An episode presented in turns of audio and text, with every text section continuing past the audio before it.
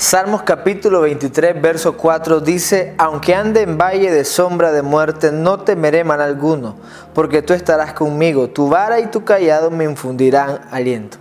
David ilustra la protección y la confianza que él ha obtenido a través de la vida acerca de Dios.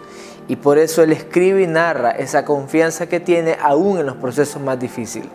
Si hoy te preguntara dónde estás, ¿cuál sería la respuesta?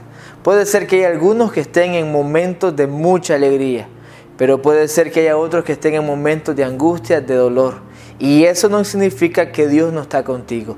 Dios siempre está a la puerta a todo aquel que abre el corazón y deja que Él nos ministre.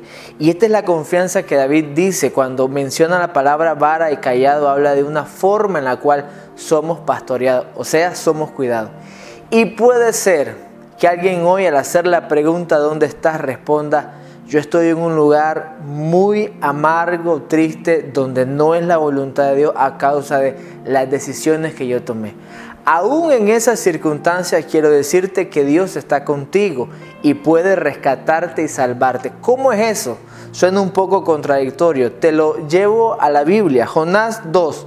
Después de haber tomado una mala decisión, verso 1 dice, entonces oró Jonás a Jehová su Dios desde el vientre del pez y dijo, invoqué mi angustia a Jehová y él me oyó, desde el seno del Seol clamé y mi voz oíste.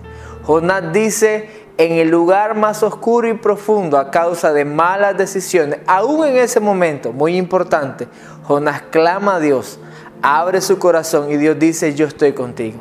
Lo que hoy quiero dejar en tu corazón es que no importa el lugar donde estés, ni las decisiones que hayas tomado. Siempre hay una oportunidad aquel que busca al Señor. Y aunque sea difícil, el lugar sea muy oscuro donde estés, quiero decirte esto con mucha confianza.